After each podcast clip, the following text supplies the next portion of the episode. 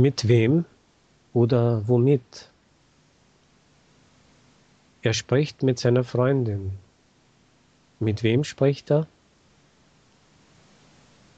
Er schreibt mit dem Bleistift. Womit schreibt er? Mein Freund trifft sich heute mit seinem Professor. Mit wem trifft sich heute mein Freund? Er beschäftigt sich den ganzen Tag mit der deutschen Sprache. Womit beschäftigt er sich? Sie arbeitet mit mir. Mit wem arbeitet sie?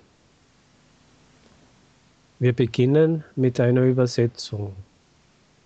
Womit beginnen wir? Jochen kam mit zwei Freunden. Mit wem ist Jochen gekommen? Sabine fährt zur Arbeit mit dem Autobus. Womit fährt Sabine zur Arbeit? Mit dem Auto oder mit dem Autobus?